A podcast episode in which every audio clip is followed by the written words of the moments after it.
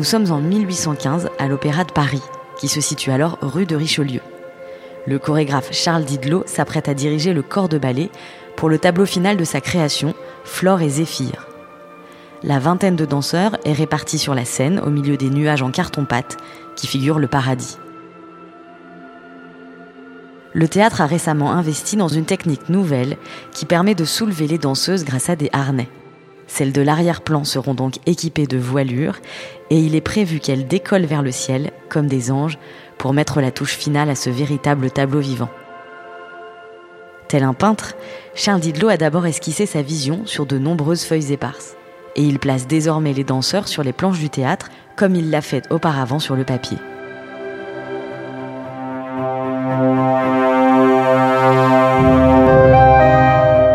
Vous écoutez La recherche à l'œuvre, le podcast de l'Institut national d'histoire de l'art. Je m'appelle Anne-Cécile Genre et à chaque épisode, des chercheuses et chercheurs me partagent leurs travaux, leurs découvertes, leurs questions et parfois leurs doutes sur le sujet qui les passionne.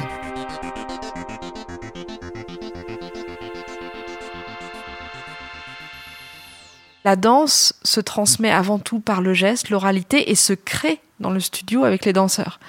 Mais il se trouve que dans l'histoire de la danse, on a beaucoup de maîtres de ballet, de chorégraphes qui ont laissé des archives, qui ont laissé des traces. Et donc, euh, on essaie de voir comment le dessin est vraiment un outil pour mieux penser.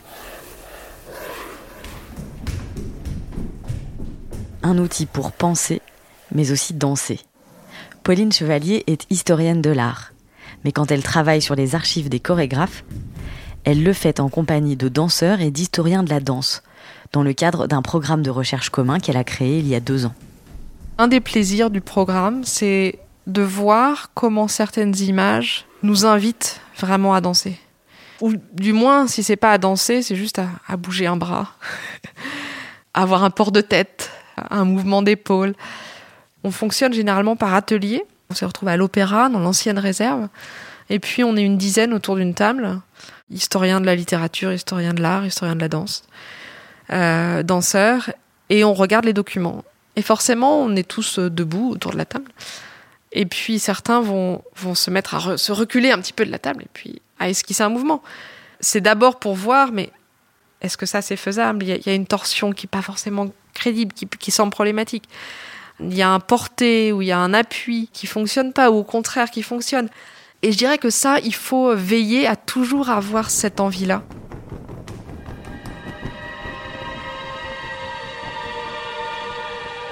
Dans le Palais Garnier, à quelques étages de la scène où évoluent les danseurs aujourd'hui, se trouve la bibliothèque musée de l'Opéra de Paris.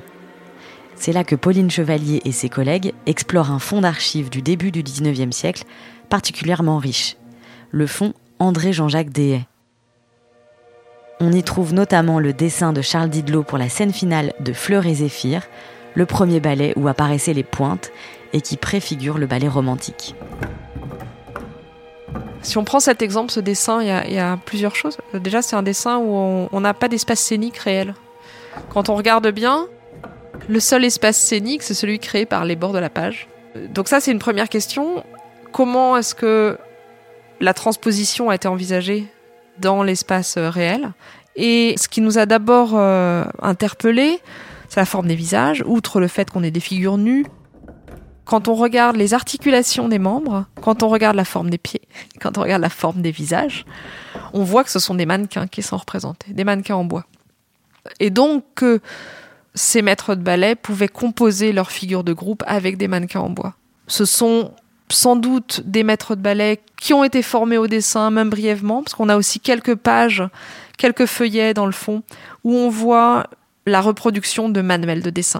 Et donc ça, c'est surprenant. Et là, le, travail est encore en cours. On est encore en train de, fouiller cet aspect-là. Comment est-ce que la formation au dessin va nourrir la pratique chorégraphique? Comment est-ce qu'on compose un ballet dans les années 1810-1820 Et quels sont les outils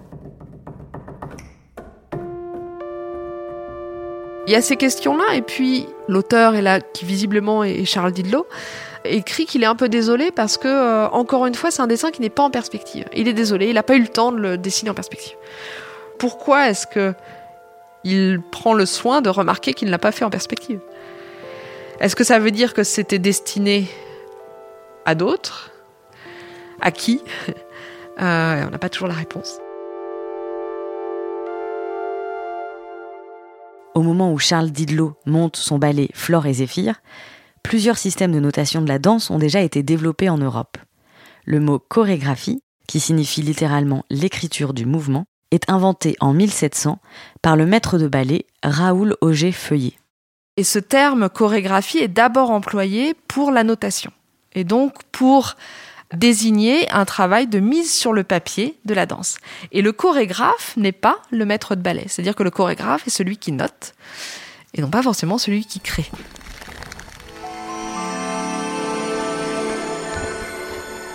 À la demande de Louis XIV, Raoul Auger-Feuillet participe à l'invention d'un système de codification du mouvement.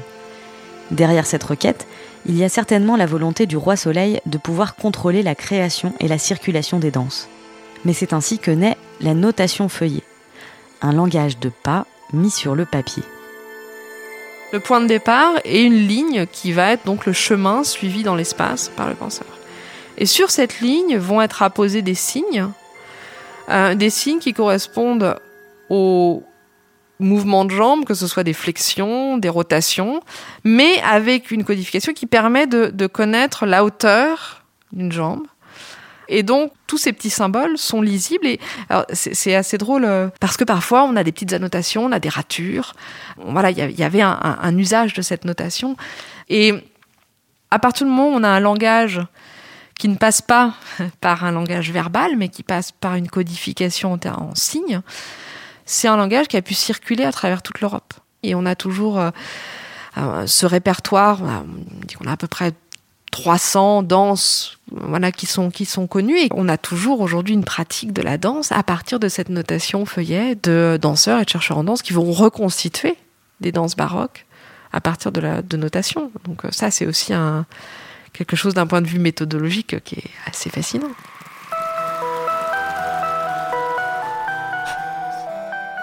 Au fil des années, plusieurs systèmes de notation se succèdent, jusqu'à aujourd'hui avec la notation Laban, créée dans les années 1920 mais toujours en vigueur.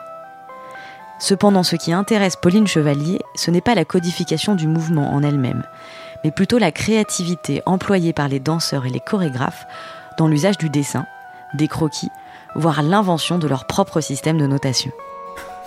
Il y a un, exemple pour un historien de l'art qui est particulièrement euh, impressionnant de Kellum Tomlinson, qui est un maître de danse qui en, 1735 va publier euh, The Art of Dancing, donc l'art de la danse. Vous avez euh, une succession de planches et ces planches, pour lui, permettent de représenter trois choses. Il va au-delà de la notation feuillet, c'est-à-dire qu'il va représenter le chemin de la danse, la notation des mouvements, mais il va aussi représenter les danseurs.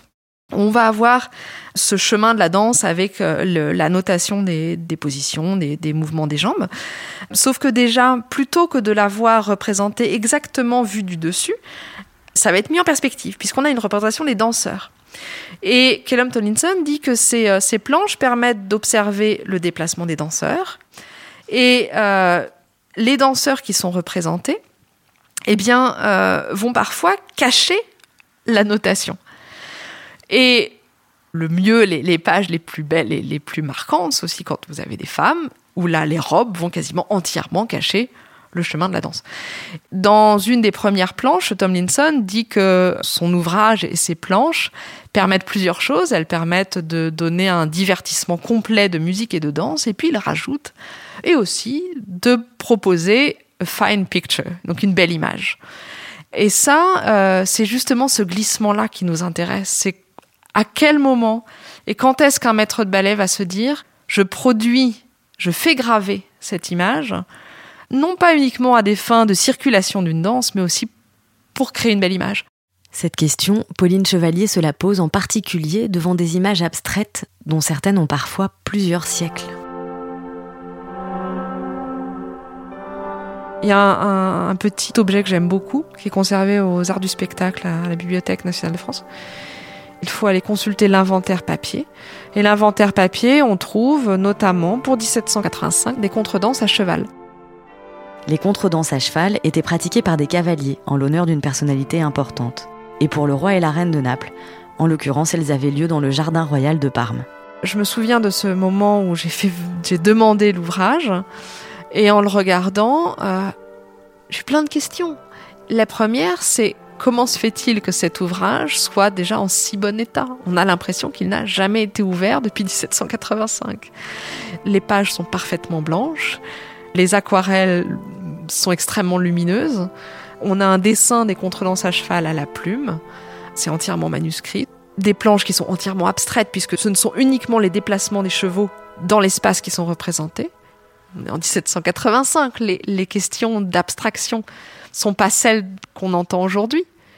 Et pourtant, quand je vois ça, je me dis, mais ces planches n'ont pas été créées pour, euh, je dirais, diffuser, transmettre ces contredanses à cheval. Ce plaisir que j'ai à observer une telle abstraction peut être celui qu'avait un lecteur à la fin du 18e. Ça, ça m'intéresse aussi beaucoup, étant une historienne de l'art qui a travaillé sur le contemporain, d'essayer de peut-être me bousculer un peu et de voir comment à des périodes bien antérieures, on conçoit cette notion d'abstraction. La recherche en danse, c'est une recherche qui place l'acte comme étant la source du savoir. Et donc, danser, c'est la source du savoir. Et que le corps, le corps du danseur, est un lieu, est un outil du savoir. Alors que l'historien de l'art va peut-être voir plutôt comment l'image est construite. Et ça, c'est pas forcément le regard d'un chercheur en danse. Donc, de combiner les deux, c'est aussi ça qui nous intéresse. Et ça bouscule un peu l'historien de l'art, parce qu'on ne travaille pas pareil. Pour tenter d'expliquer l'abstraction dont font preuve certains chorégraphes, Pauline Chevalier s'appuie non seulement sur l'histoire de l'art, mais aussi l'histoire des sciences, et en particulier celle des mathématiques. Le programme de recherche qu'elle mène en collaboration avec le Centre national de la danse et la Bibliothèque nationale de France englobe des archives et documents qui vont du XVe siècle à nos jours. On a des objets connus de la recherche en danse, mais peu étudiés par les historiens de l'art, de mise sur le papier de la danse, de mise en image de la danse. Et je dirais que si le programme tente d'analyser ces documents, ces archives, un autre enjeu, c'est d'arriver à construire ce terrain commun entre recherche en danse et histoire de l'art, et d'arriver peut-être à élaborer un langage commun. La longue durée euh, suscite forcément une grande frustration, puisque on va s'attacher à des fragments, on va essayer de saisir des correspondances, on va jamais essayer de saisir une évolution linéaire. On va plutôt essayer de comprendre comment, à des époques différentes, face à des problèmes qui sont les mêmes, des maîtres de ballet, des danseurs, des chorégraphes vont y répondre de manière similaire.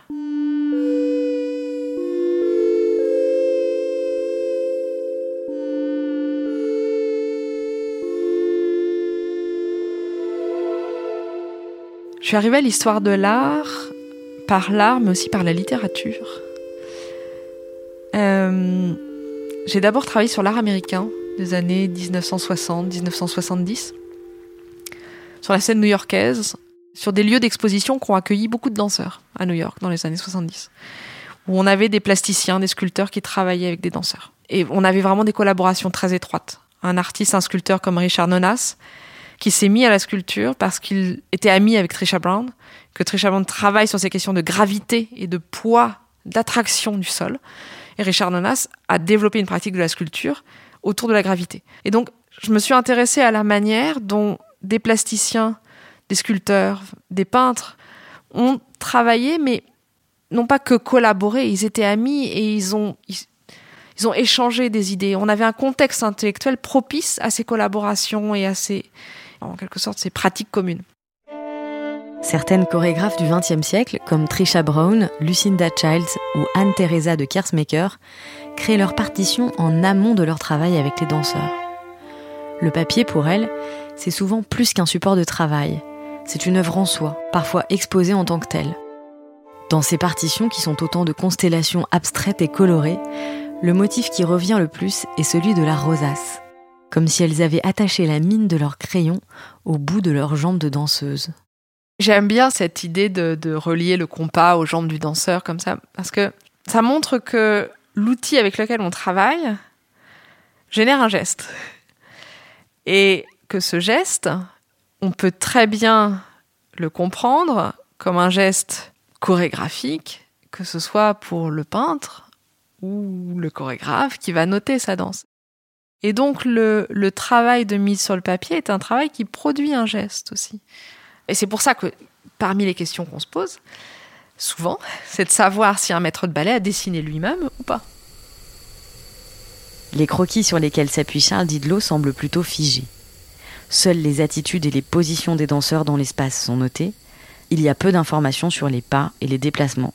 Mais dans les pages suivantes du carnet, Pauline Chevalier et ses collègues ont fait d'autres découvertes. On est tombé sur une planche de figures qui sont plutôt des figures de lutte. Nous, on voyait toutes les références à la sculpture de la Renaissance italienne. Et d'autres ont vu des portées qui semblaient irréalistes ou des appuis qui n'étaient pas forcément ceux d'une esthétique chorégraphique à ce moment-là? Comment a réfléchi le maître de ballet? Est-ce qu'il s'est inspiré directement de sculpture et de peinture? Ou est-ce qu'il a cherché à dessiner un mouvement qu'il avait en tête? Et on se rend compte que on est dans les années 1810, voire un peu avant. On est en pleine période de développement des musées. Donc on a une accessibilité aux œuvres qui n'est pas du tout la même. Donc là, on peut émettre l'hypothèse que tous ces croquis que l'on observe aujourd'hui sont des croquis à partir de sculptures et de peintures, et qui fournissent ensuite des sources d'inspiration pour composer des tableaux, on pourrait presque dire tableaux vivants. Et ça nous permet de nous, de nous aiguiller dans un cheminement pour essayer de comprendre comment ont travaillé des maîtres de ballet à un moment donné.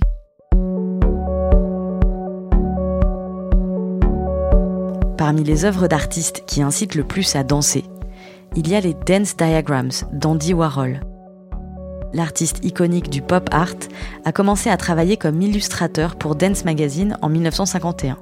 Un titre qui publie régulièrement des diagrammes de danse, un système de représentation des pas constitué par des empreintes de pieds, des lignes et une numérotation précise.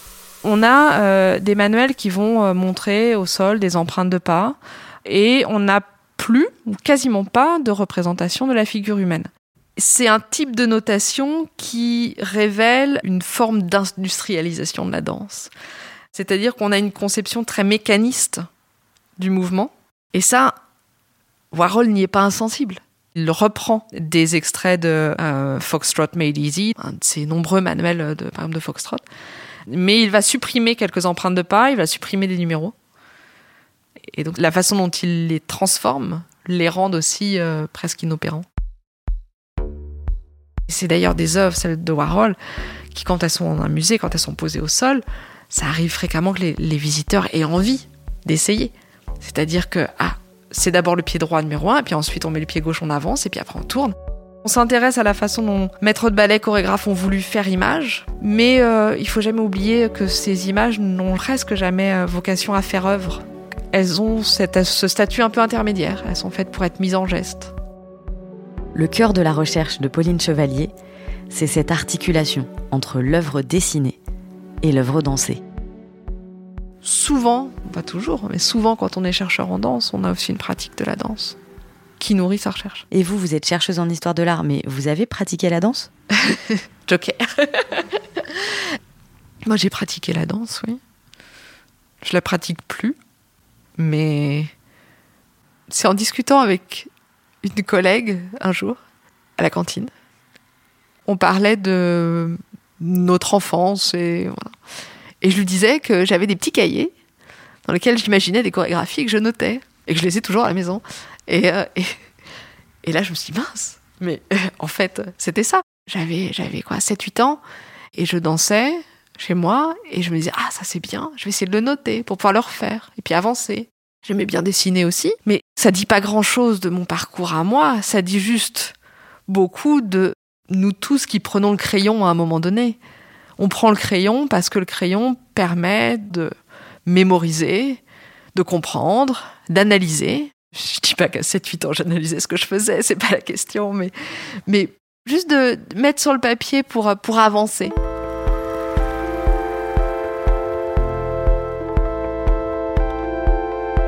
Parmi les projets de Pauline Chevalier et ses collègues, il y a un site internet qui verra le jour en 2021. Il répertorie, à l'échelle mondiale, les fonds d'archives chorégraphiques qui présentent un intérêt majeur pour l'histoire de l'art par la présence de dessins, de sculptures ou de photographies. Le programme Chorégraphie, écriture et dessin, signes et images dans les processus de création et de transmission chorégraphique est un programme commun entre la Bibliothèque nationale de France, le Centre national de la danse et l'Institut national d'histoire de l'art. Par ailleurs, producteur de ce podcast en partenariat avec Beaux-Arts Magazine.